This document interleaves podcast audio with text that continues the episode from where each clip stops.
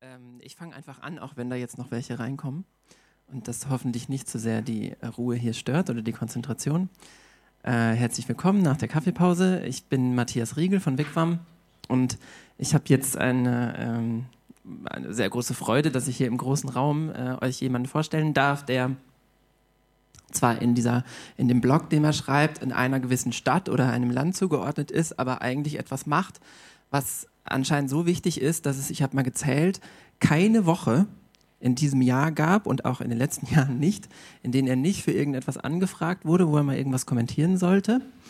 Ähm, das mag daran liegen, dass entweder das Thema so, ähm, so präsent ist und gleichzeitig noch nicht so viele Leute das behandeln, oder dass ähm, die Notwendigkeit bzw. die eigentliche Präsenz vielleicht noch gar nicht so richtig in ähm, akut, also dass es, noch, dass es zwar von einer bestimmten Medienzielgruppe gesehen wird, aber noch nicht so breit verstreut ist.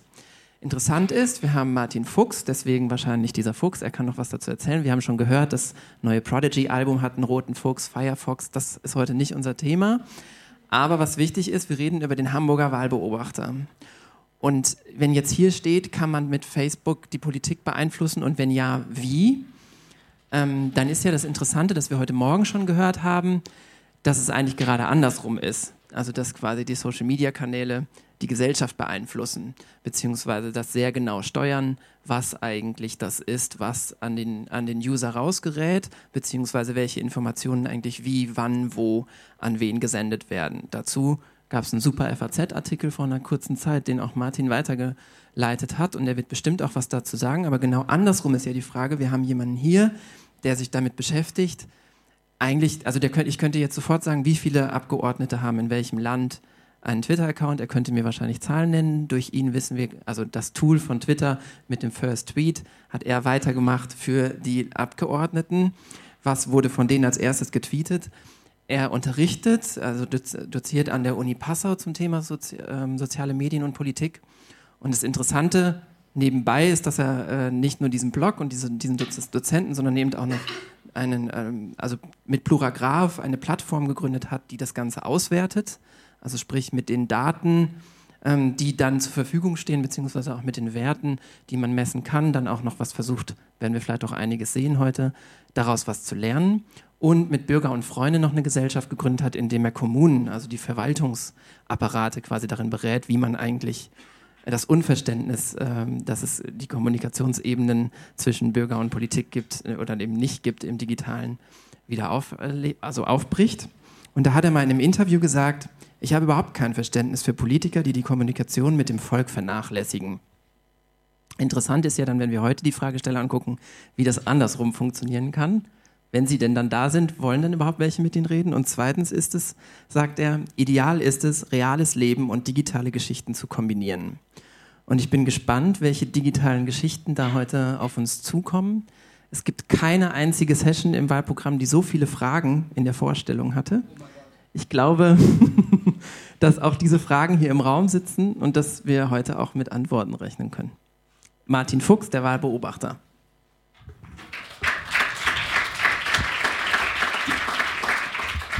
Vielen Dank, Matthias. Vielen Dank für die warmen Worte. Davon war vieles, vieles richtig, einiges falsch. Ähm, dazu dann vielleicht später nochmal in Fragen. Nein, vielen Dank für diese wirklich warme ähm, Begrüßung hier bei der Recampaign. Moin Moin, von mir aus Hamburg ähm, wurde schon vorgestellt. Ich hoffe, ihr seid noch fit genug. Äh, ich habe schon gesehen, es gab einiges schon heute, viele engagierte Diskussionen, die ich nur auf Twitter bisher verfolgt habe. Ich gebe mir ein bisschen Mühe, dass äh, auch die nächsten 45 Minuten genauso spannend sind. Ich kann mir auch vorstellen, dass es schon einige Schnittmengen auch gab zu den Sachen, die ihr heute hier schon gehört habt. Mit was habe ich mit euch vor für die nächsten 45 Minuten? ich möchte genau diese Frage, die da an der Wand steht, mal versuchen zu beantworten. Das möchte ich natürlich alleine tun, aber ihr sollt natürlich auch eingebunden werden. Da gibt es danach auch Fragen, wo ich dann hoffe, dass ihr euch auch ein bisschen beteiligt, äh, damit ich nicht alles selbst ähm, erzählen muss, sondern ihr auch das Gefühl habt, selbst etwas beigetragen zu haben zu den Antworten, die dann später hier hoffentlich dann den Raum verlassen werden. Ähm, ich hatte bis vor einer halben Stunde oder dreiviertel Stunde noch eine andere zweite Folie, die ich euch jetzt zeigen wollte steige aber mit einer jetzt komplett geänderten Folie ein. Der eine oder andere hat es vielleicht mitbekommen. Am Samstag habe ich einen Tweet abgesendet ähm, zum Thema die Partei Hessen. Ähm, ihr seht das hier.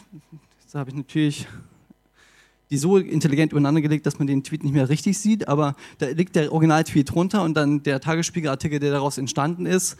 Ähm, es gibt zwei entscheidende Faktoren, die diese Frage, die, äh, ob äh, man mit Facebook die Politik beeinflussen kann, äh, determinieren. Das eine ist natürlich, wie gut seid ihr als Campaigner, wie gut nutzt ihr Facebook, um die Politik zu erreichen.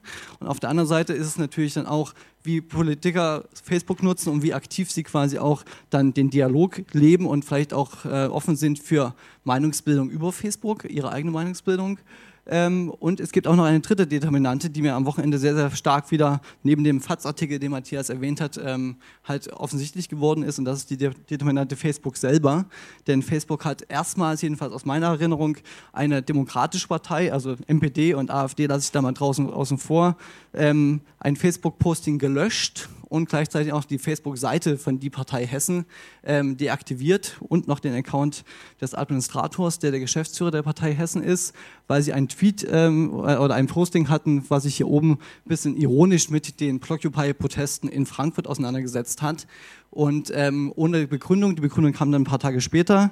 Ähm, das fand ich ein bisschen undemokratisch, habe den Tweet halt rausgeschickt und daraufhin hat Facebook dann vor ungefähr vier Stunden dann sich dann doch entschieden, die Zensur rückgängig zu machen und hat dann das Posting wieder äh, oder das Posting weiter gelöscht gelassen, aber immer die Seite wiederhergestellt, soweit, dass die ähm, Partei Hessen weiter auf Facebook kommunizieren kann. Ähm, das zeigt ein bisschen, welche Macht, darüber habt ihr vorhin schon gesprochen und vorhin auch schon quasi euch äh, diskutiert, äh, welche Macht auch Facebook hat im äh, Zusammenhang mit politischer Meinungsbildung. Darüber soll es jetzt aber heute nicht gehen, sondern ich wollte es nur voranschicken. Ähm, es geht nicht jetzt in den nächsten Minuten eher darum, quasi um die ersten beiden Determinanten, die ich vorhin genannt hatte, nämlich euch, wie ihr Facebook nutzen könnt und wiederum die Parteien auch Facebook und die Politiker Facebook nutzen und ihr sie erreichen könnt. So, das ist der Werbeblock. Ähm, Matthias hat es schon angekündigt. Wer Spam haben möchte über politische Online-Kommunikation, möge mir folgen. Ähm, es gibt erste Leute, die mir wieder entfolgen, weil es zu viel ist. Ähm, das nur als Warnung. Ähm, Spoiler, es gibt viele Inhalte ähm, über diese beiden Kanäle. Das habt ihr gerade eben schon gehört. Ähm, lauter, lauter unwichtige Sachen. Ich möchte keinen Shopper euch, von daher weiter. Pluragraph.de ähm, ist ähm, die Plattform, die Matthias auch schon erwähnt hat, die ich mit Jona Hürderle, der auch im Saal ist, mitgegründet habe, wo wir mal versuchen, quantitativ so Social Media Aktivitäten von nicht kommerziellen Organisationen zu ranken und äh, zu analysieren und zu vergleichen. Und dabei, das ist die spannende Zahl, die ich euch zeigen wollte, sind halt 4000 Politiker, Darauf komme ich nachher nochmal zurück, was für euch denn spannend sein kann, wenn ihr auf der Suche seid, wer sind denn eigentlich die Politiker, die ich erreichen muss und wen muss ich denn überhaupt erreichen. Die kann man auf Pluragraph sehr schön auch selektieren und zusammenfinden und noch gucken, wie aktiv die denn überhaupt auf Facebook sind, unter anderem. So, genug Werbeblock. Jetzt die Frage, nutzen denn deutsche Politiker und Parteien überhaupt Facebook? Hm, euer Bauchgefühl vielleicht, hm, vielleicht ja. Ich sage ganz eindeutig, auf jeden Fall. Warum? Zeigt dann diese Grafik, die jetzt schon zwei Jahre alt ist, aber da hat sich von der Zahl her auch nicht viel geändert. Im Bundestag, also auf Bundesebene, sind es über 95 Prozent. Also 601 MDBs haben einen Facebook-Account. Ähm, nur 29 MDBs haben keinen. Ähm, wer sind diese 29, die kein Facebook nutzen? Das sind, ich habe mir den Spaß mal erlaubt, bei allen 29 mal anzurufen und mal zu fragen, warum nutzt ihr eigentlich kein Social Media? Und ähm, die eine Gruppe, das war die kleinste Gruppe, das waren vermeintlich wichtige Leute wie Herr de Maizière, Frau von der Leyen, Herr Kauder als Fraktionschefs, Minister, die gesagt haben, wenn wir es richtig nutzen wollen, da brauchen wir Zeit, dann müssen wir es persönlich nutzen können und wollen. Und die Zeit haben wir nicht in unserem Terminplan. Also haben wir gesagt, wir lassen es komplett raus. Uns kennt man auch so, wir sind so oft in der Tagesschau, wir brauchen keine Präsenz auf sozialen Medien. Das ist eine Entscheidung, die ich nachvollziehen kann. Die zweite, äh, die zweite Gruppe der Leute, das war der größte Teil, äh, nee, das war eigentlich der, der zweitgrößte Teil, das waren die Leute, die gesagt haben, ich habe Probleme mit Datenschutz, so diese ganze Policy-Regelung von Twitter, Facebook, Instagram, was auch immer, gefällt mir nicht, das ist ideologisch nicht vereinbar mit dem, was ich als Politiker fordere. Das finde ich auch noch nachvollziehbar. Aber der allergrößte Teil der, der, der 29, die es nicht nutzen, das waren Leute, wo ich nicht das Gefühl hatte, dass sie Bock auf Kommunikation hatten. Die haben gesagt, ah, okay, nee, Herr Fuchs, irgendwie über, über das Thema rede ich nicht mit Ihnen, das hat Sie nicht zu interessieren, warum ich das nicht nutze oder die mir dann nach dreimaligen Anrufen nicht geantwortet haben oder die dann irgendwie komische Kommentare mir geschickt haben, aus denen ganz klar wurde, okay, ich habe keinen Bock auf, auf, auf dich und ich habe keinen Bock darauf, ähm, über meine Kommunikationsverhalten zu reden. Kann auch mit mir gelegen haben vielleicht, ähm, aber ich schiebe es mal darauf, dass sie keinen Bock auf Dialog hatten. Okay, also es zeigt, sehr, sehr viele Bundestagsabgeordnete nutzen schon Social Media. Ähm, das sind nochmal die Zahlen. Ähm, Facebook, weil das ist ja die Fragestellung hier dieser, dieses Workshops oder dieser Keynote, nutzen dann immerhin 92,4 Prozent. Also auch über 90 Prozent der MDB haben einen Facebook-Account. Privatprofile waren mal bis vor anderthalb Jahren das Bestimmende, haben jetzt nur noch knapp die Hälfte oder ein bisschen mehr als die Hälfte, 56,6 Prozent und 70,5 Prozent, also schon über zwei Drittel der MDBs, haben eine Fanseite. Ähm, Warum haben sie das? Auch das wird euch natürlich klar sein. Sie haben verstanden, das sind 28 Millionen Leute, die man erreichen kann, also eine breite Masse von Wählern, die man dort erreicht. Das sind Zielgruppen, die wir nicht mehr anders erreichen. Es ist ein günstiger Weg, wie man Leute erreichen kann. Es ist ein Weg, wo man zielgerichtet Zielgruppen erreichen kann, zum Beispiel mit Facebook-Werbung, die man so zielgerichtet nicht erreichen kann. Es ist sehr, sehr äh, kostenlos, wenn man nicht gerade irgendwie natürlich die Zeitressourcen gegenrechnet. Ähm, und äh, diese Vorteile haben sie erkannt und deshalb nutzen sie es auch. Das ist nochmal die ähm, Auflistung nach Fraktionen. Das ist relativ gleich und da sieht man auch, dass das natürlich relativ ähm, ähnlich aussieht. Wenn man es ganz genau nimmt, dann sind die Genossen, also die SPD-Fraktion, die, die am meisten Facebook nutzen, relativ gesehen und auch Facebook-Fanseiten am meisten vertreten bei der SPD. Aber wie gesagt, alle sehr, sehr ähnlich.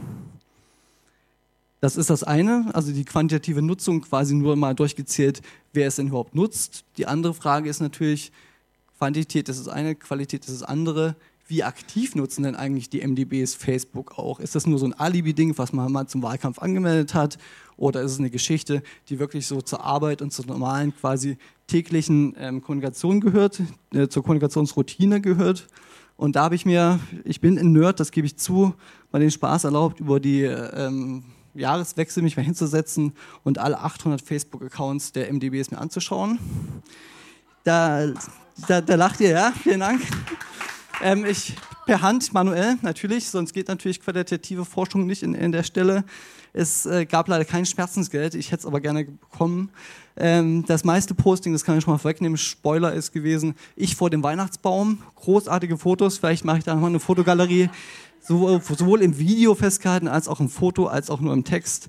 Ähm, das waren wirklich sehr, sehr schöne Weihnachtsfotos, die ich da gesehen habe, aus den äh, verschiedenen Regionen Deutschlands. Die Bäume sahen auch unterschiedlich aus, das war dann der Unterschied. Ähm, aber das war so das äh, prägendste Posting auch über die Weihnachtsfeiertage und natürlich dann über Neujahr. Ähm, aber wie aktiv sind sie eigentlich? Und das hat mich dann sehr überrascht, was dann rauskam, weil ich das nicht erwartet hätte. 86 Prozent der MDBs hatten über den Jahreswechsel innerhalb der letzten zehn Tage ein Posting abgesetzt und auch kommentiert oder auch etwas anderes geliked. Also das ist schon fast 90 Prozent. Und wenn man dann noch die vier Wochen Frist nimmt äh, als Aktivitätsgrad, waren es immerhin 95 Prozent. Also von diesen besagten 600 MDBs, die Facebook nutzen, haben immerhin 95 Prozent das relativ aktiv genutzt. Kann man noch drüber streiten, ob das jetzt wirklich aktiv ist, wenn jemand einer vier Wochen nur ein Posting absetzt, aber immerhin hat er das kontinuierlich dann schon auch genutzt. Ähm, es gab keine gravierenden Unterschiede zwischen den Fraktionen. Es gibt in allen Fraktionen Leute, die sehr aktives nutzen und es gibt sehr, sehr viele Leute, die es eher nicht so aktiv nutzen. Also da gab es aber keine Unterschiede so richtig zwischen den Fraktionen. Hier nochmal ein Blick auf die Landespolitik, weil natürlich nicht der Bundestag nur allein der, äh, der Ort ist, an dem Gesetze gemacht werden. Lederhose und Laptop. Laptop und Lederhose gilt auch für Bayern. 90 Prozent der bayerischen MDL haben einen Facebook-Account. Schleswig-Holstein ein bisschen weniger. Berlin, hätte ich gedacht, ist ein bisschen mehr, aber immerhin auch knapp 80 Prozent der Berliner äh, Abgeordneten des Abgeordnetenhauses sind bei Facebook unterwegs.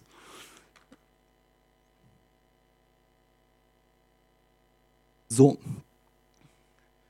hier nochmal die Exekutive, weil ja nicht nur die Legislative entscheidend ist für Kampagnen oder für Leute, die ihr erreichen wollt. Nicht nur die Bundesregierung selbst mit ihrer Facebook-Seite, die ihr bestimmt alle geliked habt und auf der ihr schon warnt und euch informiert, wie Frau Merkel Herrn Tsipras empfängt, ähm, ähm, sondern auch ähm, sieben andere Ministerien sind auf Facebook aktiv, schon wesentlich länger auch als die Bundesregierung selbst, also das Bundespresseamt. Und ähm, in den Bundesländern sieht es noch ein bisschen anders aus. Da sind nur knapp 20 Prozent, also 28 von 142 Landesministerien auf Facebook unterwegs. Ähm, also da ist noch ein bisschen Nachholbedarf ähm, auf Landesebene. Auf Bundesebene sieht das aber schon gar nicht so schlecht aus. So, jetzt die zentrale Frage. Erreicht man denn eigentlich Politiker über Facebook und Politiker und Parteien? Und da sage ich auch ganz klar, Jein. Ähm, das überrascht jetzt vielleicht nicht und das wird der ein oder andere vielleicht auch denken, okay, was erzählt der Fuchs da eigentlich? Ich dachte, ich gehe mit einer klaren Ansage raus. Ähm, kann man so nicht sagen. Also ich würde schon sagen, dass man damit Leute erreichen kann und dass man mit Kampagnen auch über Facebook Politiker erreichen kann, aber das Aber ist entscheidend und darüber gehe jetzt ein paar mehr Folien, wo ich euch auch ein bisschen stärker einbinden möchte. Genau, Facebook kann man, also genau, mit Facebook kann man ganz klar Aufmerksamkeit auf ein Thema lenken, aber Facebook ist nicht der Ort, an dem Gesetze gemacht werden und auch nicht Gesetze diskutiert werden. Auch das überrascht euch vielleicht nicht, aber muss man wieder dazu sagen, Facebook weiß die Politik auch, sowohl die Landtage als auch der Bundestag als auch die einzelnen Politiker wissen, dass es natürlich ein externes Netzwerk ist, dass es ein Netzwerk ist, was nicht unter dem deutschen Datenschutz steht, sondern nur den Datenschutz der EU. Entschuldigung. Dass es auch nur quasi ein Ausschnitt der Gesellschaft ist, den man dort erreicht, auch wenn es knapp 30 Millionen Leute sind, aber es ist halt nur ein Ausschnitt. Das heißt also, es wird nie ein Ort werden, auch mittelfristig und langfristig nicht, auf dem quasi outgesourced Gesetze oder so etwas diskutiert werden. Ich habe gerade ein Gutachten für den Bundestag mitgeschrieben, der sich dieser Frage beschäftigt hat, wie weit man externe Netzwerke wie zum Beispiel Facebook auch einbinden kann in parlamentarische Prozesse. Und da habe ich auch ganz klar gesagt, macht es nicht. Also nutzt Facebook nicht als Kommunikationsmedium ja, aber nicht als Medium, auf dem ihr ähm, die Gesetze diskutieren werdet. Werden sie dann hoffentlich auch nicht tun. Ähm, genau. Politiker nutzen Social Media hauptsächlich als Push-Kanal. Auch das ist keine Überraschung, auch das wissen wir. Das ist das, was ich immer wieder kritisiere. Nur der geringste Teil der Politiker in Deutschland hat begriffen, dass es quasi der große Stärke, das große Potenzial darin liegt, auch die Rückkanal zu nutzen, quasi also auch den Dialog zu pflegen, Dialog zu treten mit ihren Wählern. Und das haben viele noch nicht verstanden. Die leben noch in dieser Logik der, der Medien, die sie die seit 50 Jahren kennen, nur rauszusenden, quasi Sendestation zu sein für ihre Position, für ihre Themen, aber nicht offen zu sein, auch für Dialog- und Rückkanal. Also sie nutzen es nur als Push-Kanal. Und sie betreiben, das erlebe ich immer wieder in der Beratung, wenn ich Politiker und Parteien berate, sie nutzen es noch ganz, ganz selten als Monitoring-Tool. Und das ist fast schon so der, der, der, größte Fehler, den viele Parteien oder auch Politiker machen, dass sie zwar das gerne nutzen wollen, um Breitenwirkung zu erzeugen für ihre Ideen, aber gar nicht wissen, über was reden denn eigentlich meine potenziellen Wähler, über was reden denn die NGOs, die auf den Themenfeldern unterwegs sind, auf denen ich mich bewege, über was reden denn vielleicht auch andere Parteien in meinem Wahlkreis, auf was muss ich denn mir vielleicht mal irgendwie Gedanken machen, eine eigene Position zu entwickeln, weil nämlich andere in meinem Wahlkreis das schon tun und ich vielleicht mal bereit sein muss, okay, wenn das Thema wird, wenn die Medien das dann aufgreifen, die Zeitung ist aufgreift, die Lokalzeitung, muss ich ja irgendwie auch spruchfähig sein. Also das wird noch ganz, ganz selten getan. Es wird das natürlich rudimentär getan, aber noch wirklich gute Monitoring-Strategien haben ganz, ganz wenige Leute, von denen ich das weiß, die ich auch beraten habe.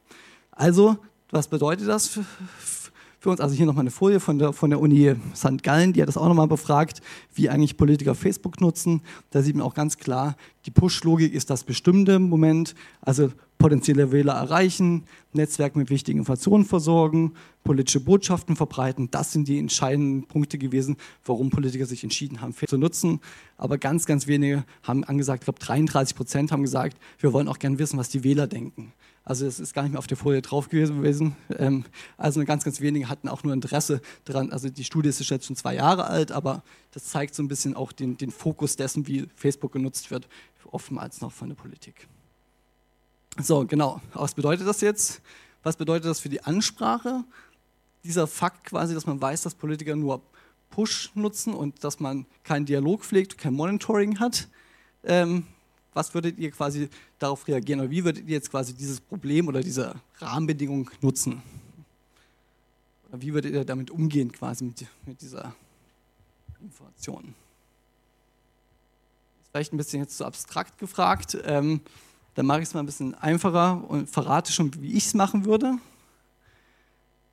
Politiker und Parteien müssen direkt adressiert werden. Das heißt also, es bringt wenig, eine Kampagne zu machen, wenn ihr quasi Meinungsbildung verändern wollt in der Politik und bei bestimmten Politikern, dann ist es natürlich entscheidend, dass ihr wissen müsst, welche Politiker ihr eigentlich erreichen wollt. Also was sind die Thementreiber in meinem Themengebiet? Was sind die Leute, die auch in der Fraktion, in den Parteien die wichtigen Leute sind, die das Thema vielleicht auch bearbeiten, die vielleicht daran gerade daran sind, für einen Parteitag Sachen zu, ähm, zu arbeiten, Positionspapiere zu erstellen. Und die müsst ihr natürlich kennen. Da müsst ihr natürlich wissen, wer das ist. Und die müssen dann persönlich direkt adressiert werden. Das heißt nicht, dass ihr denen die, die Pinnwand voll voll spammen müsst dann mit irgendwelchen Geschichten, mit euren äh, Infografiken oder so Geschichten. Aber die sollen schon das Gefühl haben, okay, das Ding erreicht mich auch. Also einfach nur über Twitter über, oder in dem Fall jetzt Facebook etwas rausgehauen, was irgendwie ein tolles Thema ist, wo ihr eine Position habt, ist eine gute Idee, damit erreicht ihr vielleicht ein paar Leute auch, aber die Politiker erreicht ihr nicht, weil nur die allerwenigsten quasi euch dann auch im Monitoring haben und wissen, okay, ah, da gibt es ja jetzt ähm, den BUND oder da gibt es jetzt Amnesty International und die wollen jetzt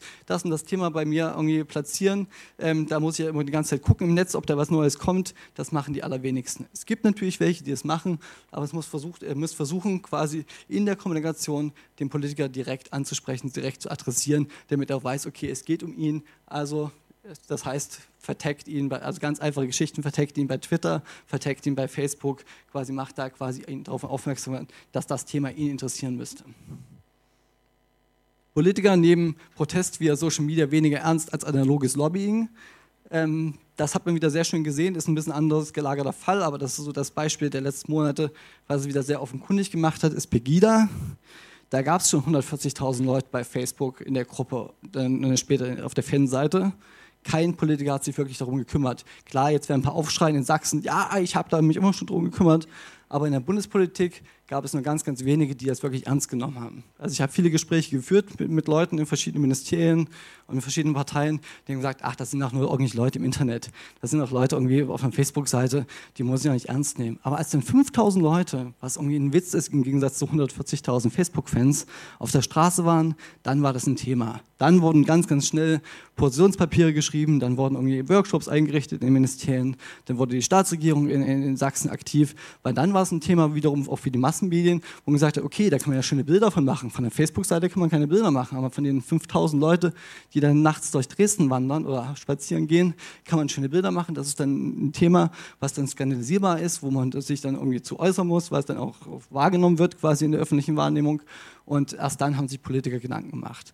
Also das heißt, das ist mir auch schon oft aufgefallen, dadurch, dass sie kein Monitoring haben, dadurch, dass sie nicht wissen, quasi, was im Netz passiert, oftmals wissen sie auch gar nicht, quasi, wo vielleicht ein Potenzial liegt oder ein negatives Potenzial liegt, auf das man vielleicht sich schon mal vorbereiten sollte. Und vielleicht auch schon in dieser Phase, wo sich im Netzprotest auch bildet, auf die Leute zuzugehen, um das Thema gar nicht größer werden zu lassen. Weil das ist ja immer das, was ich auch den Leuten vorwerfe. Bei Begida hätte man drei, vier Wochen eher schon im Netz reagiert, hätte man vorher schon quasi Bachmann auseinandergenommen, indem man gezeigt hätte, was für Geisteskind er ist, dann wäre das Ding nie so groß geworden. Dann hätte man sich gar nicht ähm, so, so, so viele Wochen dann auch mit diesen ähm, Spinnern äh, auseinandersetzen müssen.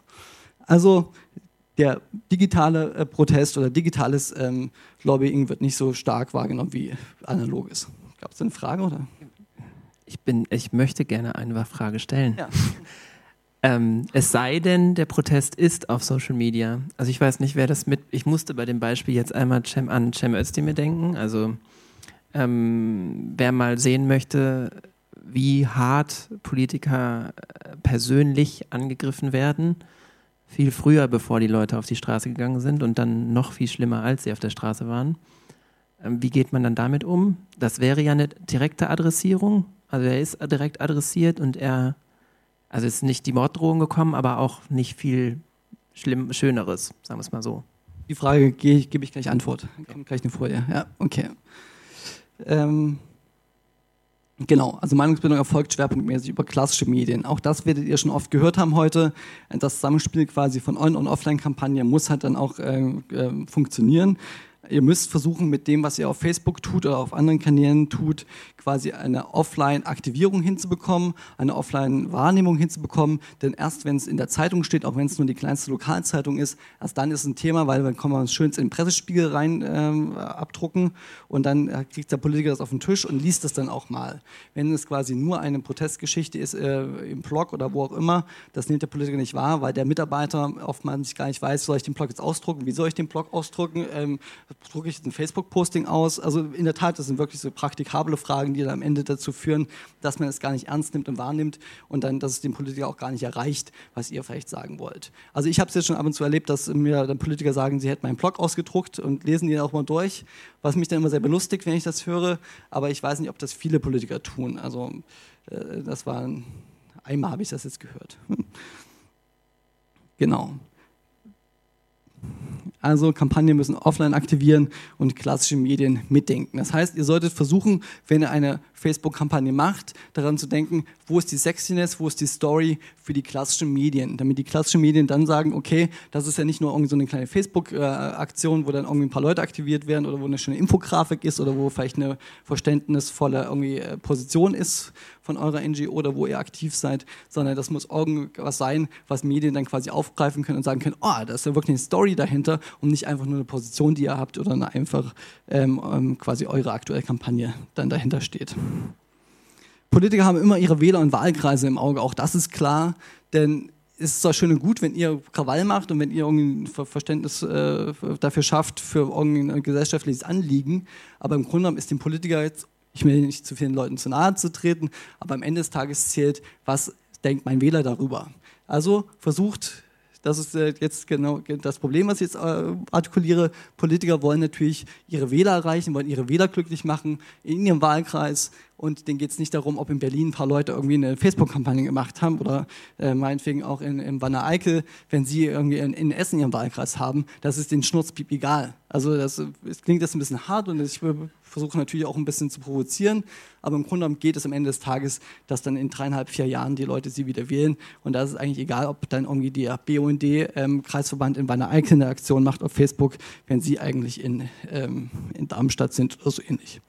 Also Kampagnen müssen lokal verankert sein. Auch das wisst ihr, auch das habt ihr wahrscheinlich oft genug gemacht. Auch daran müsst ihr denken. Also wenn ihr wisst, wer sind eure Leute, die ihr erreichen wollt auf Facebook, wer sind die Politiker, dann müsst ihr natürlich überlegen, okay, wie haben wir das Thema, wie können wir das Thema in dessen Wahlkreis aufbereiten? Also wie, die, wie können wir da quasi versuchen, eine Story draus zu machen, die dort wiederum lokale Medien interessiert? Dass man halt versucht dann über eine Facebook-Geschichte, über euren vielleicht Kreisverband oder vielleicht habt ihr auch aktive Leute, die vielleicht nicht in der Struktur dort bei euch eingebunden sind, die dann dort vor Ort irgendetwas machen, was irgendwie Bass erzeugt, was irgendwie Viralität vielleicht erzeugt, dass dann vor Ort der MDB oder MDL das Gefühl hat, das ist ein Thema, was wirklich Leute vor Ort interessiert und nicht nur irgendwelche, der, den, den Bundesverband oder den Landesverband interessiert und der dort die Kampagne gerade losgetreten hat. Also versucht, die Kampagnen lokal zu verankern, möglichst in den Wahlkreisen einen Bezug herzustellen und zu zeigen, okay, das ist ein Thema, was hier im Wahlkreis auch total virulent ist und total wichtig ist und wo man sich darum kümmern muss. Genau.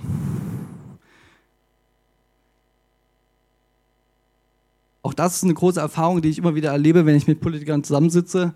Ähm, neben den Datenschutzproblematik ist immer die große Frage, oh Herr Fuchs, würde ich ja gerne alles machen, aber ich habe so viel Angst vor Shitstorms. Und dann kommt immer meine Leier, die ich immer seit drei Jahren jetzt ableiere, hab keine Angst, es gibt keine Shitstorms, ähm, in der Politik jedenfalls nicht, oder ich habe noch keinen erlebt, der wirklich als Shitstorm einzuordnen gewesen wäre. Das ist ein reines Medienphänomen. Natürlich gibt es Leute, gerade so im Gender-Bereich, äh, junge Bloggerinnen, die natürlich da schon auch einiges erlebt haben, aber ein Politiker, der in der Öffentlichkeit steht, muss eigentlich keine Angst haben einem Shitstorm, weil vieles, was da kommt, ähm, das erlebt er auch äh, andernorts oder hat er auch schon mal erlebt, dass diese Argumente es gibt und dass Leute irgendwie ausfällig werden.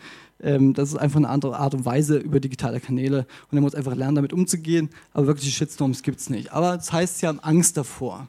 Und wie nimmt man Politikern dann die Angst? Also genau. Und dann haben sie natürlich auch, was sie immer hassen, ist, dass wenn sie merken, dass es eine gesteuerte Kampagne von irgendeiner Greenpeace.de oder von irgendeiner Seite, wo man eine Petition unterschreiben kann, wo massenhaft dann E-Mails kommen, wo massenhaft Postings dann kommen auf ihre Seite oder wo ähm, über abgrundwatch.de massenhaft Fragen zum gleichen Thema kommen und sie das Gefühl haben, okay, das ist eine Kampagne, die wird gerade online wieder durchgefaved irgendwie, auf die müssen wir gar nicht reagieren, weil das ist natürlich irgendwie von der Organisation gerade so gesteuert, die können wir alle gleich löschen. Und das wird auch oft gemacht in Büros, einfach um sich Arbeit wegzudrücken, werden diese Sachen, wo man das Gefühl hat, da sind keine normalen Bürger dahinter, sondern das ist eine Kampagne von irgendwie 500 Greenpeace-Jugendmenschen, ähm, dann wird es gar nicht beachtet. Ähm, das heißt also, die, die Angst vor Shitstorms, das Wissen darum, dass gesteuerte Kampagnen nicht ankommen in den Büros der, der, der Politiker, bedeutet dann, was für die Ansprache?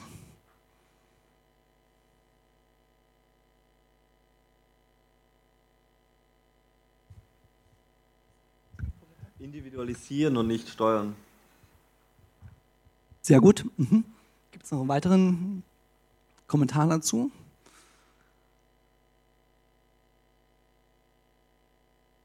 Individualisieren ist schon mal ein sehr guter Einsatz. Genau. Es müssen dass ich vorhin schon gesagt habe, die richtigen Politiker identifiziert werden, die auch das Gefühl haben, okay, die haben sich Gedanken gemacht, die haben genau auch mich ausgewählt, weil das mein Thema ist, mit dem ich quasi mich auch beschäftige in meinem Parlament oder in meinem Wahlkreis. Das ist ein Thema, mit dem ich auch schon lange schwanger gehe, mit dem ich mich schon lange beschäftige und genau diese, meistens sind es dann fünf oder sechs Politiker bei einem Thema, die man erreichen muss, weil das genau immer die sind, die dann die Experten sind in ihrer Fraktion oder in ihrer Partei und die müssen dann adressiert werden und möglichst genau und konkret angesprochen werden.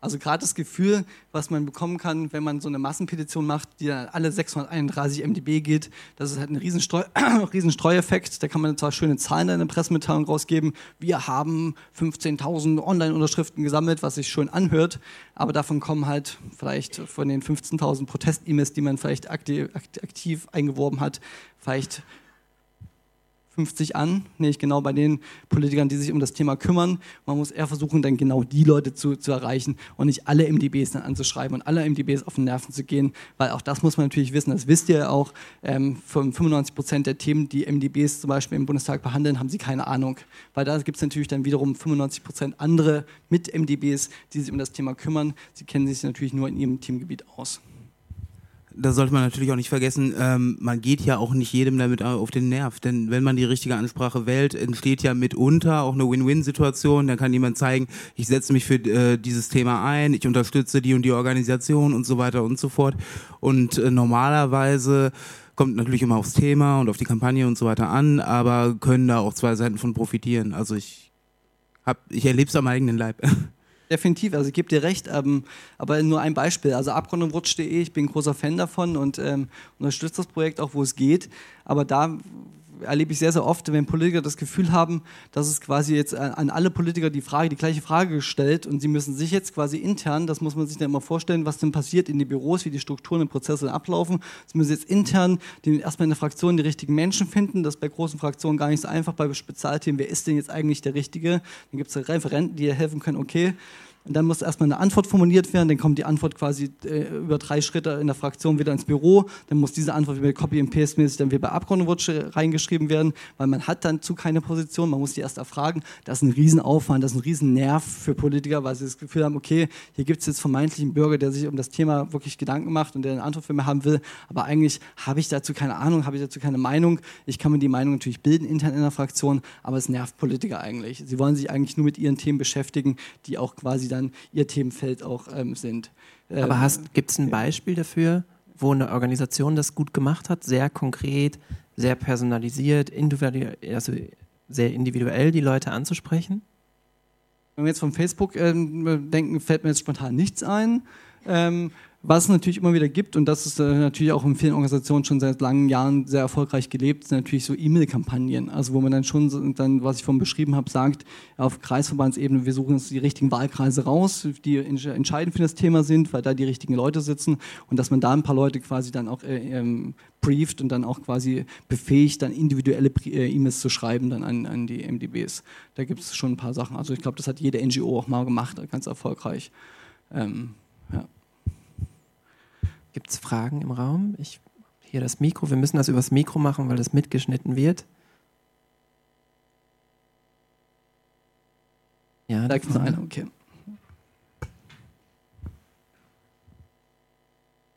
Nur eine Frage, und zwar am Anfang hast du gesagt, dass äh, Gesetze nicht auf Facebook diskutiert werden sollten. Da wäre mir die Frage eigentlich, warum? Okay, das hat ganz verschiedene Gründe. Also auf der einen Seite, was ich schon gesagt habe, ist, man weiß, dass man damit natürlich bestimmte Zielgruppen nicht erreicht.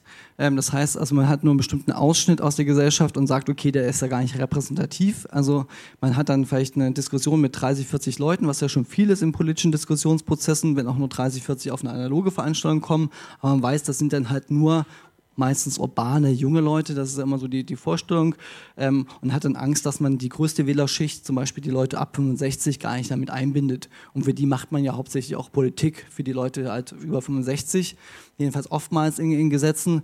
Und deshalb weiß man, dass es gar keine Relevanz hat quasi für die Diskussion in der Fraktion dann, wenn man Facebook eingebunden hätte als einzelner MDB. Da kann man sich natürlich dann Willensbildung betreiben, kann das natürlich mitnehmen, die Argumente, aber es reicht nicht dafür aus, dass das Parlament vielleicht sagt oder vielleicht auch die Fraktion sagt, wir äh, versuchen mal ein ganzes Gesetz oder ein ganzes Gesetzvorhaben auf Facebook zu diskutieren. Das Problem ist dann nämlich, dass man dann verschiedene Foren dann machen muss, verschiedene Zielgruppen. Da muss man in Altenheime gehen, da muss man auf Facebook gehen, da muss man vielleicht irgendwie halt verschiedene Kanäle halt bedienen. Das ist halt riesen viel Arbeit. Und das muss dann wieder alles interagieren. Also da muss man alles wieder, diese ganzen Meinungsbilder, die man dort gesammelt hat in verschiedenen Zielgruppen, auch wieder alles zusammenführen und dann wieder zusammenrühren. Also das, darauf haben, glaube ich, viele gar keinen Bock. Und deshalb. Und das Zweite ist natürlich, dass man diese ganze Datenschutzproblematik auch nicht weiter irgendwie äh, fördern möchte. Also man möchte nicht Facebook weiter fördern, indem man politische Diskussionen auf einer externen Plattform abbildet, über die man keine Macht hat und über die, man keine ähm, Einfluss hat, was da passiert. Also gerade das Beispiel Partei Hessen hat ja gezeigt, dass es sehr, sehr schnell auch eine Diskussion dann so ausrufen kann, dass auf einmal die eigene Facebook-Seite dann weg ist und so Geschichten. Und man weiß gar nicht, wie, das habt ihr auch diskutiert, wie der Algorithmus funktioniert und so Geschichten. Ähm, und das, äh, das möchte man einfach nicht, dass man da quasi so ernste Geschichten wie Politik Diskussion und Gesetzesdiskussion dann auf so einer Plattform abbildet. Also ist einfach, glaube ich, eine, eine gehöriges Portion Misstrauen auch gegenüber Facebook, was, was der Grund ist. Okay, ich war aber noch gar nicht zu Ende, sondern es geht weiter. Das klingt vielleicht für den einen oder anderen ironisch, ähm, der vielleicht schon den Glauben an Politik verloren hat, aber ähm, ich habe es extra so geschrieben und es stimmt auch in den größten Fällen. Die meisten Politiker haben den, haben den Anspruch, haben den Idealismus, die Welt ein Stückchen besser zu machen. Das wirkt vielleicht dann so in ihrer Arbeit nicht so. Wenn man sich Sachen wie Maut anschaut und so, hat man schon den Eindruck, das passiert nicht oder das ist nicht die Motivation, mit denen sie jeden Morgen aufstehen. Aber die meisten wollen die Welt ein bisschen besser machen. Ähm, deshalb ist so pauschale Kritik und pauschales quasi Bashing von, von, Politikern und von Parteien oder von bestimmten Themengebieten, die Parteien spielen, auch falsch. Es ist nicht angebracht. Ähm, jetzt sehe ich schon noch zwei Minuten, deshalb äh, mache ich das mal nicht offen, sondern versuche das gerne gleich äh, zu beantworten. Was bedeutet das für die Ansprache? Es bedeutet, möglichst konkrete Forderungen und Ideen, was man ändern will, als Diskussionsgrundlage zu stellen. Also eine konkrete Idee, wie ihr, wie ihr als NGO mit eurer Kampagne die Welt besser machen wollt. Also die Politiker müssen das Gefühl haben, hier gibt es eine Grundlage, gibt es eine Idee für die Diskussion, mit der ich mich mal beschäftigen kann. Einfach nur, wir finden die Fischereipolitik scheiße, kann man machen irgendwie, aber daraus ziehen Politiker halt wenig aus so einer, aus so einer Forderung, aus so einer Negative-Campaigning-Geschichte, vielleicht auch die erfahrt, sondern versucht möglichst positiv das zu formulieren, was ihr ändern wollt und dann auch konkret zu werden, mit was man sich als Politiker beschäftigen muss, in was man sich vielleicht mal einarbeiten muss, was ein konkretes Anliegen ist, was sie vielleicht auch sogar ändern können. Dazu gehört natürlich auch zu wissen, wird das auf EU-Ebene diskutiert, wird das auf Landesebene diskutiert, wird auf kommunaler Ebene diskutiert. Also mit einer Forderung an den MDB ranzutreten zur Kulturpolitik oder zur Schulpolitik, was eigentlich auf Landesebene diskutiert wird, dann werdet ihr auch nicht so viel Erfolg haben, weil das natürlich dann eine Sache ist, mit der er sich dann gar nicht beschäftigen kann, äh, weil er da nichts, gar nichts ändern kann. Also versucht konkret zu werden und auch das nochmal, wie vorhin schon gesagt, die richtigen Menschen dann zu erreichen. Politiker haben wenig Zeit. Ähm, auch das ist äh, ein No-Brainer eigentlich, das wissen wir. Äh, wenn man sich allein nur einen Schreibtisch eines MDBs oder MDLs anschaut, was da so alles drauf liegt, ähm, das ist eine ganze Menge, auch wenn er nur für einen kleinen Teilbereich zuständig ist. Sie kämpfen also mit einer täglichen Informationsflut und vielleicht auch so ein, ein zu viel an Informationen manchmal. Das macht dann ja auch Entscheidungen nicht ganz einfach. Das heißt aber für euch, wenn ihr vielleicht eine gute Forderung habt und eine gute Kampagne habt, dann ist natürlich die Herausforderung, das wisst ihr, für eure eigenen Postings oder eigene Arbeit auf Facebook natürlich schon auch, dass ihr diese Informationen so aufbereiten müsst, dass sie relativ schnell auch wahrnehmbar sind. Das heißt nicht, dass ihr auf einer Infografik eure ganze Idee, wie ihr die Welt besser machen wollt, präsentieren müsst. Ihr müsst dort quasi einen Eyecatcher geben oder eine Idee geben, mit welchen Argumenten ihr gerade das Thema quasi spielen wollt und warum das wichtig ist, warum sich die Politiker damit beschäftigen muss. Und dann habt ihr natürlich Gesundheit, eine, Face, äh, einen Blogbeitrag oder irgendwas anderes noch dahinter ge gelegt, wo ihr dann nochmal für weitere Informationen und für weitere ähm, quasi Recherche des, äh, des MDBs oder was auch immer dann natürlich weitere Informationen zur Verfügung stellt. Aber die Kommunikation auf Facebook Facebook muss dann schon auch plakativ und auch ähm, in Infografiken gedacht sein, in kurzen Videos gedacht sein, mit einer kurzen, auf, also schnell erfassbare Information. Das gleiche, wie das für eure Anhänger, für eure Leute ist, die äh, ihr erreichen wollt mit eurer Facebook-Kommunikation, ist das natürlich auch dann für, für Politiker entscheidend. Also versucht dort auch, wenn ihr Richtung Politik kommuniziert, das so zu aufzubereiten, dass es schnell erfassbar ist. Ähm, Organisationen kommunizieren nur ihre Botschaften und Positionen.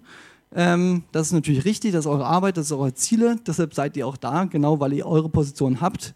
Aber oftmals ist leider das Problem, dass natürlich nur wenige Themen es in die Relevanz-Set von, äh, von, von Diskussionen schaffen und in der Öffentlichkeit schaffen. Das heißt, also ihr solltet euch vielleicht überlegen, Netzwerke zu bilden und vielleicht auch mit Partnern, mit denen ihr noch nie zusammengearbeitet habt, mal gemeinsam eine Position zu erstellen, mal gemeinsam eine Kampagne zu fahren. Das hat den großen Vorteil, dass natürlich dann die Politik denkt, oh, das ist ja nicht nur eine Einzelmeinung, die da kommt aus dem NGO-Sektor oder wo auch immer, sondern das ist ja eine Geschichte, da sind die Kirchen dabei, da ist die Gewerkschaft dabei, da sind vielleicht noch zwei, drei Unternehmen dabei. Also quasi eine Allianz von verschiedenen ähm, Partnern, die die gleiche Meinung hat, die gleiche äh, Idee hat, die gleiche, äh, das gleiche Ziel hat.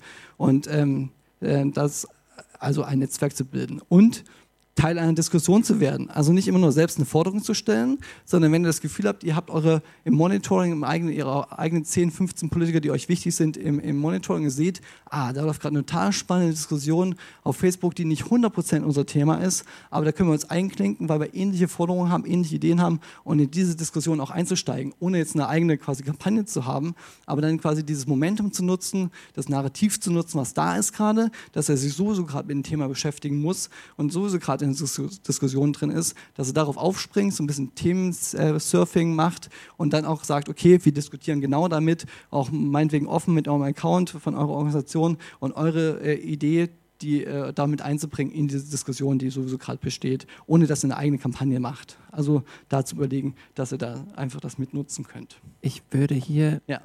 leider stoppen müssen, weil ich noch ein paar Fragen ja. zulassen möchte genau an dem Punkt, wo es geht, werde Teil einer Diskussion, finde ich das ganz passend. Ähm, gibt es diese Fragen? Dann würde ich das Mikrofon rumgeben. Oder ich stelle weiter selber weg da vorne.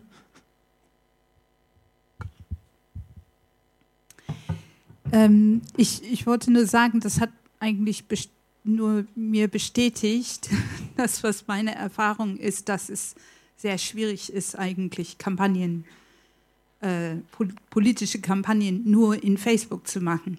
Begleitend mit anderen Sachen ist, äh, kann man das benutzen als eine Unterstützung.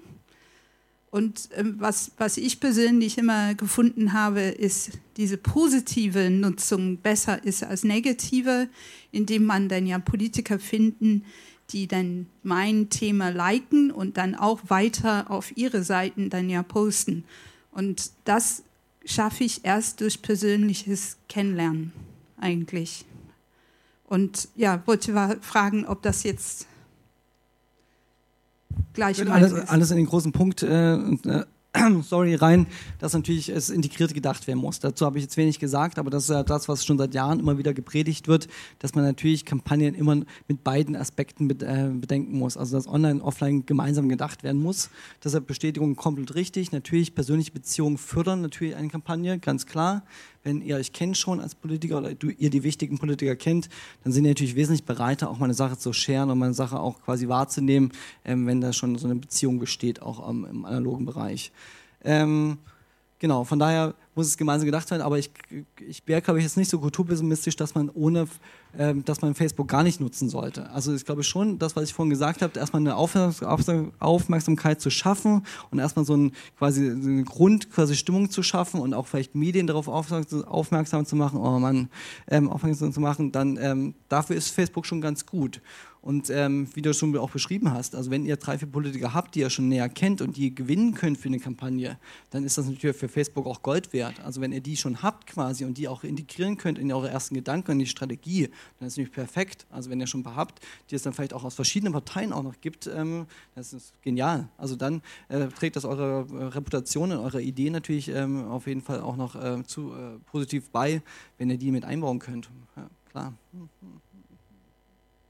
Ja, könntest du noch ein bisschen was sagen zu der Zugänglichkeit des politischen Systems zu Petitionen, egal von wem die jetzt kommen?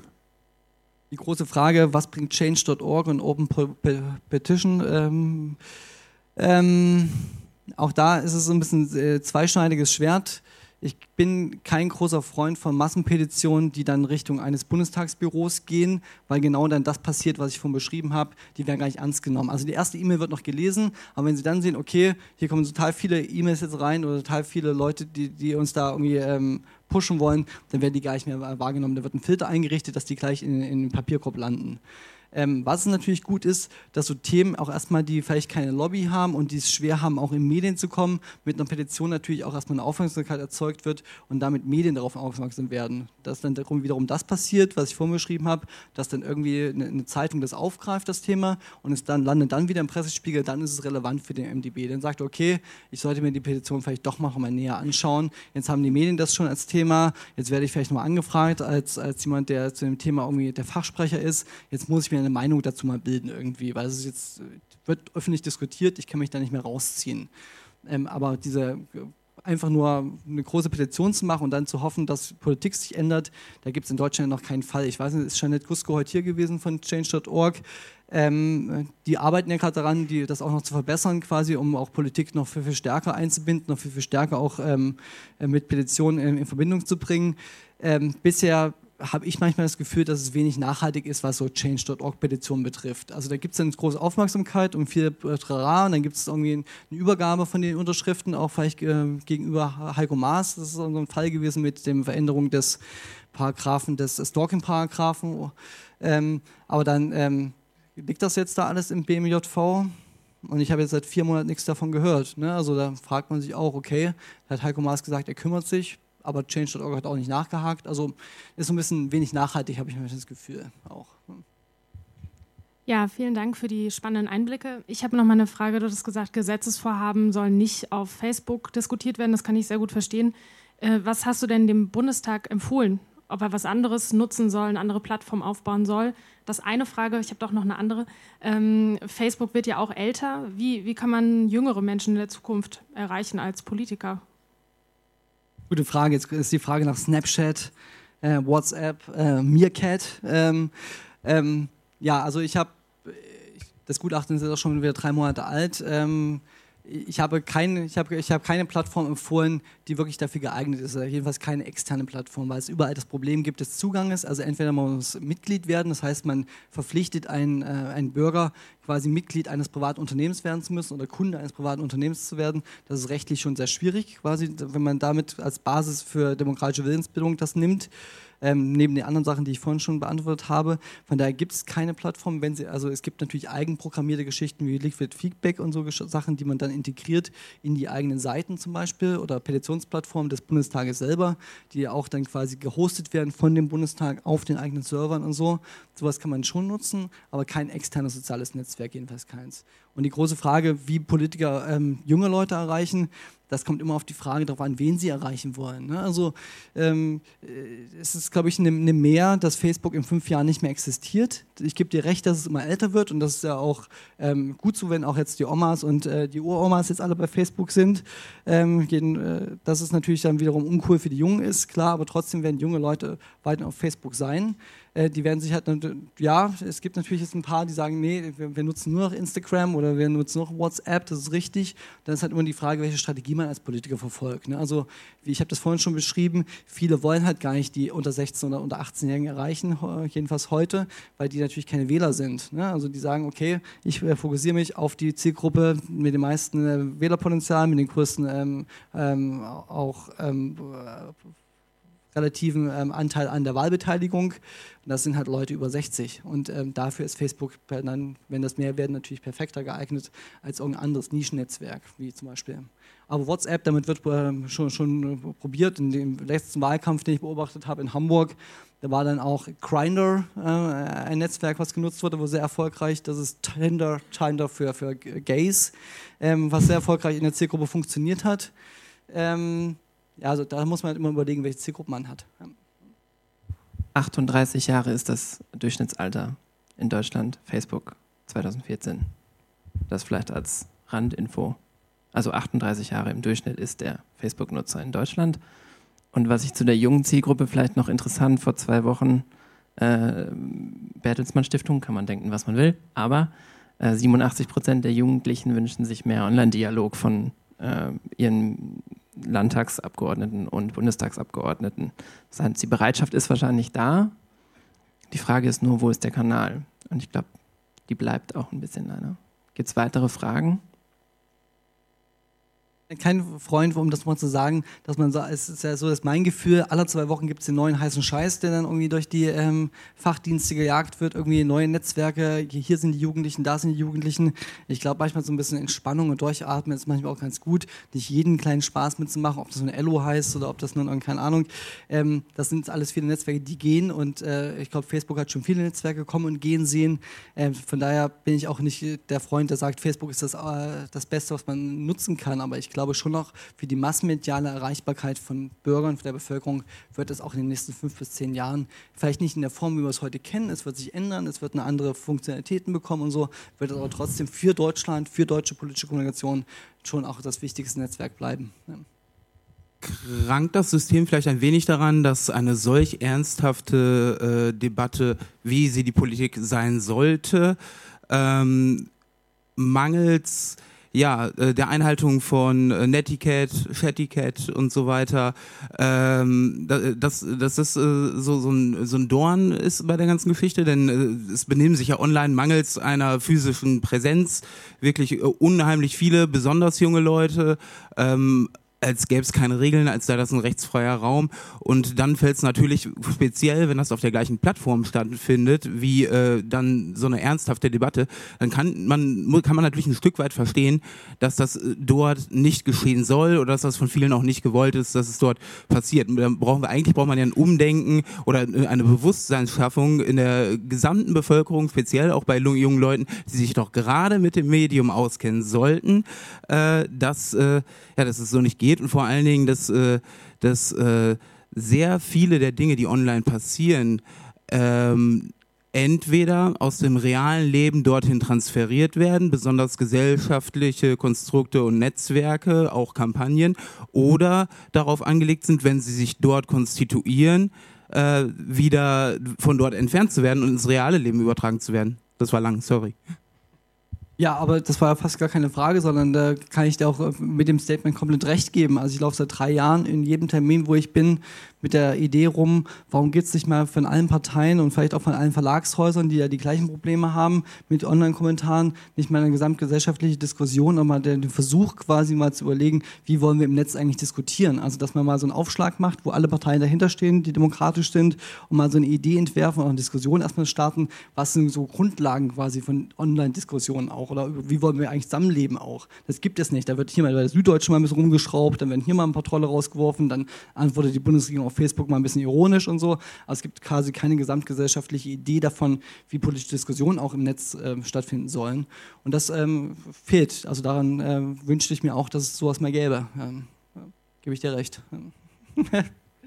Ich würde an dieser Stelle, weil hier findet gleich die nächste also Session statt und solange wir hier sitzen, kann hier keiner rein, ähm, würde ich sagen, dass wir gleich zum Umbau kommen, aber trotzdem ähm, möchte ich mich bei euch allen bedanken, dass ihr hier wart und das vielleicht nochmal als Appell mit rausgeben, dass, der, also dass wir aus dem Jein ein Ja oder ein Nein machen, aber dass wir es irgendwie vielleicht zumindest versuchen, stärker in den Dialog zu gehen und mich bedanken bei dem Fuchs, bei dem Martin und ähm, da, danke, dass du da warst, danke, dass du das machst, was du machst, weil das, glaube ich, dann die, äh, transparenter wird, was da passiert. Und ja, das mit dem Danke ende ich. Vielen Dank.